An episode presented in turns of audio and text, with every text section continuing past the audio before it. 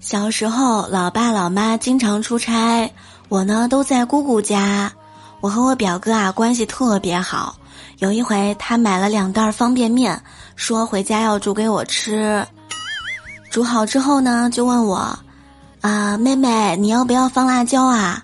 就在这个时候，我姑姑拿着一张白卷冲进了厨房，把我表哥一顿训。等姑姑离开了，他也哭的不行不行的。然后呢，一边哭还一边问我：“妹妹，你要不要放辣椒啊？”